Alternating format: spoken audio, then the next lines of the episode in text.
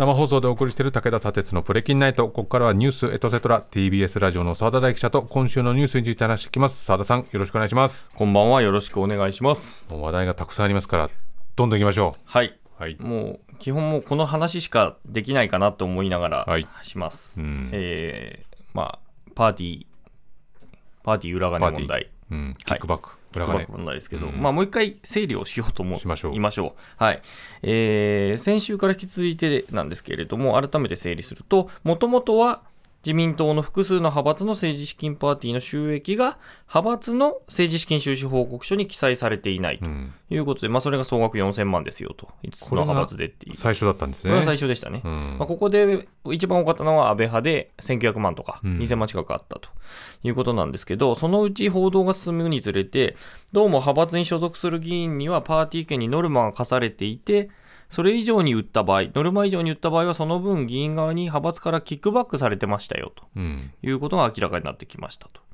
で、是非はまあ置いといて、うん。キックバックっていいのかよと。はい。いうことは置いといて、その際の収支ですね、つまりあの派閥から議員側にお金がいくらいったよと。うん。いうことが、派閥の政治資金収支報告書と議員の政治資金収支報告書に両方書かれてれば、うん。法律上はセーフとはい、いうことになります。うん。ところが、安倍派ではその両方が書かれてなかったと、うん、お金動いてるのに記載がないと、ないと。うん、つまりそれがまるっと消えてたと。はい、裏がそれがつまり裏金問題。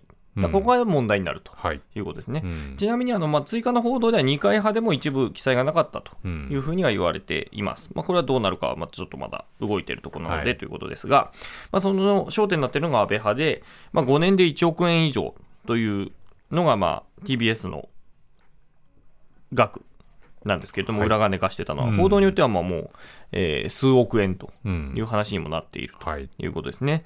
で、数千万円のキックバックを受けた議員、これ5年間、これ5年間ってなんで出るかっていうと、あの政治資金規正法のその記載をしなかったということに関する、えー罰則の時効が5年と。うん。いうことなので、5年というふうなはい区切り方を報道ではしていうます。ん、で、まあ、その数千万円分を、まあ、裏金化してた人たちが、まあ、複数いるんじゃないかというふうに言われています。で、えーまあ、特に問題になっているのは、その派閥の裏を取り仕切っているのが事務総長という役職,、役職でして、派閥は会長の次にまあはい事務総長というのがいるんですけど、うんは知ってただろうと。この人たちが、まあ、お金の流れを把握していた把握してたし、まあ、責任もある側ということですね。で、その時の事務総長、時効範囲内でいうと、下村博文さん、元文科大臣、うんで、松野官房長官、えー西村経産大臣、うんで、現在は高木国対委員長。この4人がまあどうも引っかかりそうだよと。もうよく聞く名前ばかりですね。そうですね。で、えー木曜日なんですけれども、えー各メディアがその安倍派の事務方から、事務方から、さらに事務総長にこれキックバックっていうのが、いくらいくら出ましたよ、今年はっていうのは報告されてたよと。うん。つまりこれ事務方をもう多分、検察が聴取してるんでしょう。うん、ということで、その供述をもとに多分、えー報道がされてるんだと思うんですけれど、うん、まあ、報告されたと報じているということで、各メディアはもう事務総長経験者にアタックしたわけなんですけども、うん。まあ、下村博文さんはコメントせず、うん、で高木さんは座長のぶら下がりの通りです。これ座長というのは今、塩谷さんっていう人がつはいてるんですけど、で塩谷さんは分からんということを言ってると。で、一番、まあ、この中で立ちが悪いとされたのが、うん松野官房長官で、まあ、国会に今呼ばれるわけですよ、官房長官なので。ねで、国会でも答えない。うん記者会見でも再三再四問われるも、えー政府の立場としてお答えを差し控えるという言い方をうんしてます。派閥じゃなくてっていう、うん。政府、いや、いや、派閥じゃなくてあなた個人とか、派閥としてどうだとか、うん。政府じゃないよというふうに菊川は言うんだけど、個人の話もしないとうん、いうことで、官邸クラブで、き官房長官は1日2回記者会見するので、うん、で、官邸クラブからさすがに、ちゃんと説明せえと。はいはいはい。もしくは、じゃあ政府として立場控えるんだったら、別に、一議員としてしてくださいよ、会見をと。うんうんここの場じゃなくていいからと。うん、いうことを求めたんだけれども、まあ今、政府の立場としてお答えしているものと認識しており、個々の政治団体や政治活動に関するお尋ねについては、お答えは控えると、結局、無回答と。この拒否と政府政府の立場としてっていうのとこの控えるっていう言葉を2つ持ってるとはい。どんな場面でもそれが使えちゃうというね、はい。魔法の言葉になってませんか、はい。これは。だからもう、記者はもうほぼこのことしか聞かないみたいな感じに今なってますね。うん。でずっと松野さん同じことずっと答え続けるっていうね、でどうなんだ？うん。岸田総理、昨日なんですけども、えーこの問題、党にとって大変強い危機感を持って臨まなければならないと、で私自身が先頭に立って、えー政治の信頼回復のために努力するとうん。言いながら、結局、自分は派閥から離れますとうん。言いましたと。ね何なんだまあ、最初からでもそもそもどうなんだというふうに言われてましたもんね。みんな聞いたときに、はあってなりましたよはあっていう。その判断っていう。そうなんですよね。それで言うと、あの、ここ、歴代の最近の、えええー総理は、みんな派閥離れるんですよね。総理大臣になると。総理大臣になると。っうん。ていう、あの、自民党の人っていうよりは、まあ、そう政府の人になるということで、安倍さんも離れてたから、つまり細田派になってたわけで、そうか、はい。そうんっていうことだったんですけど、あのまあ、ようやく離れたと。で、なんでじゃあ今なのって感じになっちゃうわけですね、むしろね。ですそれで今日ということなんですけど、うんまあ今日衆参予算委員会が開かれる、はい開かれました。うんで、これはもともとは柿沢水戸さんという法法務副大臣が、えー選挙違反はい。の疑いで、まあ、どうも、えー捜査されそうだぞっていうことで、えー予算委員会中に辞めるという、うん。今日国会出るって言ってたのに辞めるっていうことがあって、それはふざけるなと、野党側が言って、うんえー審議を止めたんだけれども、まあ、それを復帰する条件として、じゃあ予算委員会の集中審議を開いてくださいということを条件にして、まあ、この日程が組まれてたんですね。うん。なので、でそのタイミングで、まあ、こういうことが起きてきたとうん。いうことになります。で、とじゃあ今日予算委員会やりましょうというタイミングで、朝日新聞が、えー書いてきました。あ松野官房長官に裏金が5年で1000万以上キックバックされていたとうん。いう疑惑を報じましたということで、まあ、大騒ぎになったと。そうね。具体的に出てきたわけですもんね。はい人とお金がね。はい、なので、今回、まあ、松野さんが答えないっていうのはあったんだけれども、あの冒頭、出席する予定がなかったので、うん途中からまあ出てくださいという話になって、まあ、最初は出席してなかったんですね、うんあの記者会見が予定されてたんで。でそれなので、えー枝野さん、うんえー立憲民主党の枝野さんが岸田総理に、まあ、松野官房長官とこういうこの問題話してないんですかと、うん。あんた大丈夫かねと。うん。聞いてないんですかっていうふうに聞いたんだけれども、えー岸田総理が、えー私がお答えすることは捜査に影響を与える恐れがあります。お答えすることは控えますと。うん総理も言い出すという。ちょっと意味がよくわかんない意味がですけどわかんないね。ね。話してないのかって。うん。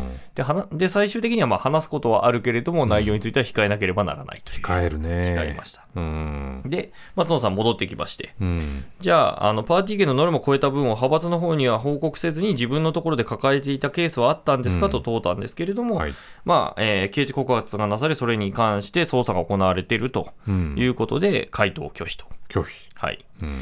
で、これ、でもあれ、派閥の事務総長としての、あの、松野議員にお尋ねしてるんじゃなくて、松野議員の政治資金の取り扱いについて聞いてるんですけど、とうん個人ですよと。そう。じゃあ答えられるでしょうと。はい。っていう、で、あなたが売ったパーティー券をちゃんと派閥に報告したんですか？うん。あなた自身が答えられることだし、あなた自身じゃなきゃ答えられないことです、お答えくださいと。うん個人です、個人ですと。それは答え、はい。答えてほしいさ。ら問いしてったけれども、同じ回答と。答えないというね。はい。うん。で、えーその後質疑に立った立憲民主党の後藤祐一議員。これは、えー閣内にいる、このうん告発された5派閥の閣僚に確認するという方法で、松野さんに迫っていきます。うん。で、まず茂木派の、まあ、新藤大臣。茂木派のしかも今、現役の事務総長なんですよ。そうか、そうか。はい。うん。で、茂木派どうなんですか？と。キックバックとかしてんですか？うん。もしくは裏金化してないですか？っていうのを聞いたら、えー政治資金報告書に,、えーにえー記載し、政治資金規正法にのっとった対応を行っている。うん。つまり書いてると、うん。案に言ってるわけです、ね。ちゃんとやってるはい。で、岸田派所属の森山文科大臣は、派閥からキックバックを受けていたんだけれども、うんそれについては適切に処理されている。つまり書いていると。うん。まあ、これ、後藤あの議員も、その書いてあるのから質問してるんですけど、うんだ書いてあるんですよねって、これキックバックですよねっていうふうに聞いてる。うんで、その上で満を持して、えー松野官房長官に、はい。安倍派としてのキックバックっていうのを聞いたんだけれども、えーお答えは差し控えさせていただく。あれ？どうしてでしょうね。どうしてですかね。うんで、それ、当然聞くわけですね。茂木派は告発されてるけど、現職の事務総長答えてますけど、と。刑事告発とかそういうの関係ないよと。関係ないよとち。ゃんと答えてると。答えてますよと。うん。言ったんだけど、同じ回答。うん。そうなんですよね。で、まあ、後藤議員はその、じゃあ政府の立場で答えられないってずっと言ってたから、うん個人として答えられるように、一応こう、今日は参考人として松野さんを呼ぼうとしたんですけど、ど。一議員としてっていう。うんでもそれは与党側から断られたっていうことも言っていると。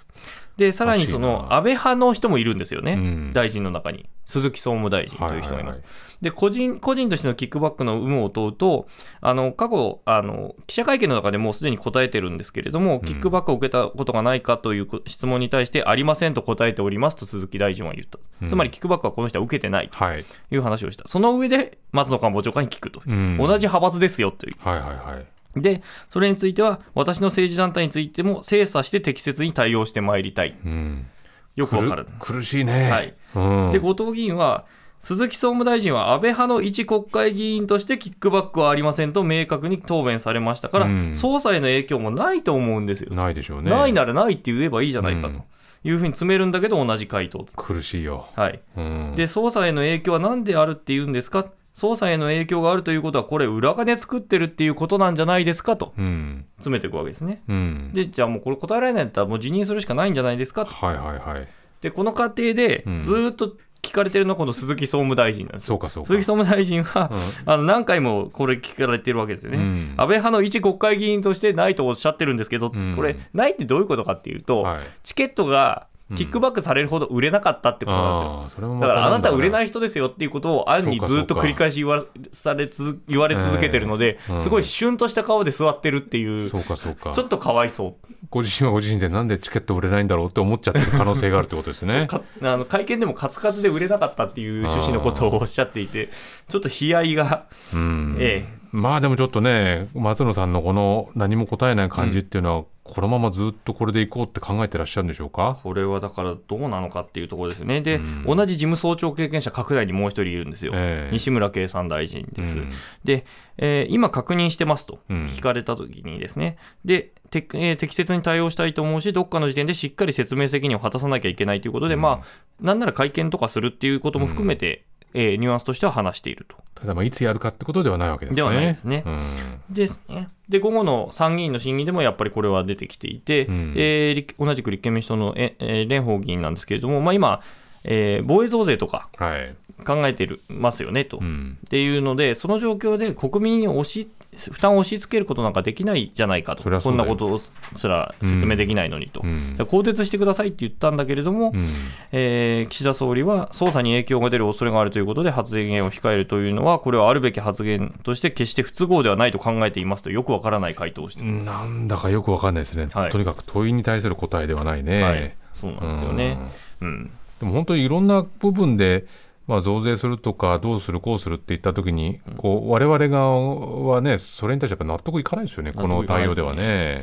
で、このじゃあこれ、申告してないって、うん。つまり記載してないから完全裏金ですよね、ええ。でこれって税金どうなるんだろうっていうことを、はいはいはい。えー同じく立憲民主党の石橋議員が聞いていて、うん。これ、脱税になるんじゃないのと、雑所得になって、一切記載されてないわけだから、ね、記載されてないわけだから。当然そうなるでしょう。でそれを、えーまあ、税金を所管している、うん。まあ、財務大臣、鈴木財務大臣に聞くわけですね。でそうすると、えー政治活動のために支出した場合はうん、課税は生じないと、うん。つまり申告義務は生じないと言っているっていうことで、うん。これ、政治に使ったって言っちゃえば、うん。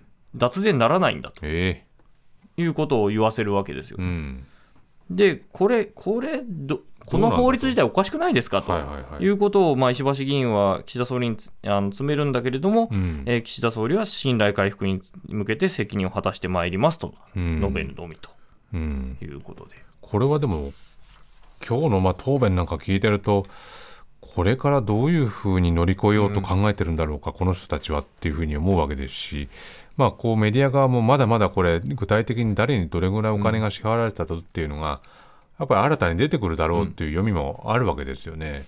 そうすると、この同じ答弁の繰り返しで乗り越えるっていう、まあ、彼らなりの作戦っていうのは通じないと思うんですが、どうでしょうね。これが今日夜になって、またもう一つ動いて、実名が出てきました。はい。で、NHK が報じて、その後、まあ、各社追いかけて、TBS も追いかけたんですけれども、うんえー世耕参院幹事長、うん。それから、えー高木国対委員長も1000万以上のキックバックを受けたうん。可能性があるとうん。いう報道が出てきたと。あということは、あの安倍派の今、まあ、集団体制でやってまして、5人衆とか言われてますけれども、うん。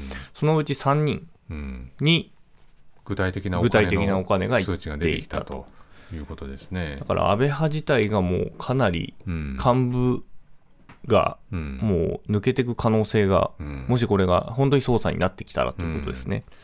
まあでしかもみんなここからね。要職なんですよね、そうですよね。政権の。まあ、また来週の動きということになりますでしょうかはい。ね。来週で国会閉じるんです、水曜日で、うん。どうなるか。澤田さんありがとうございました、この後放送終了後にはプレキンナイトの公式 YouTube でアフタートークの配信もあります。そこでも澤田さんとニュースについて話しますのでラジオ同期の方もぜひ終了後 YouTube ご覧になってください。以上ニュースエトセトラでした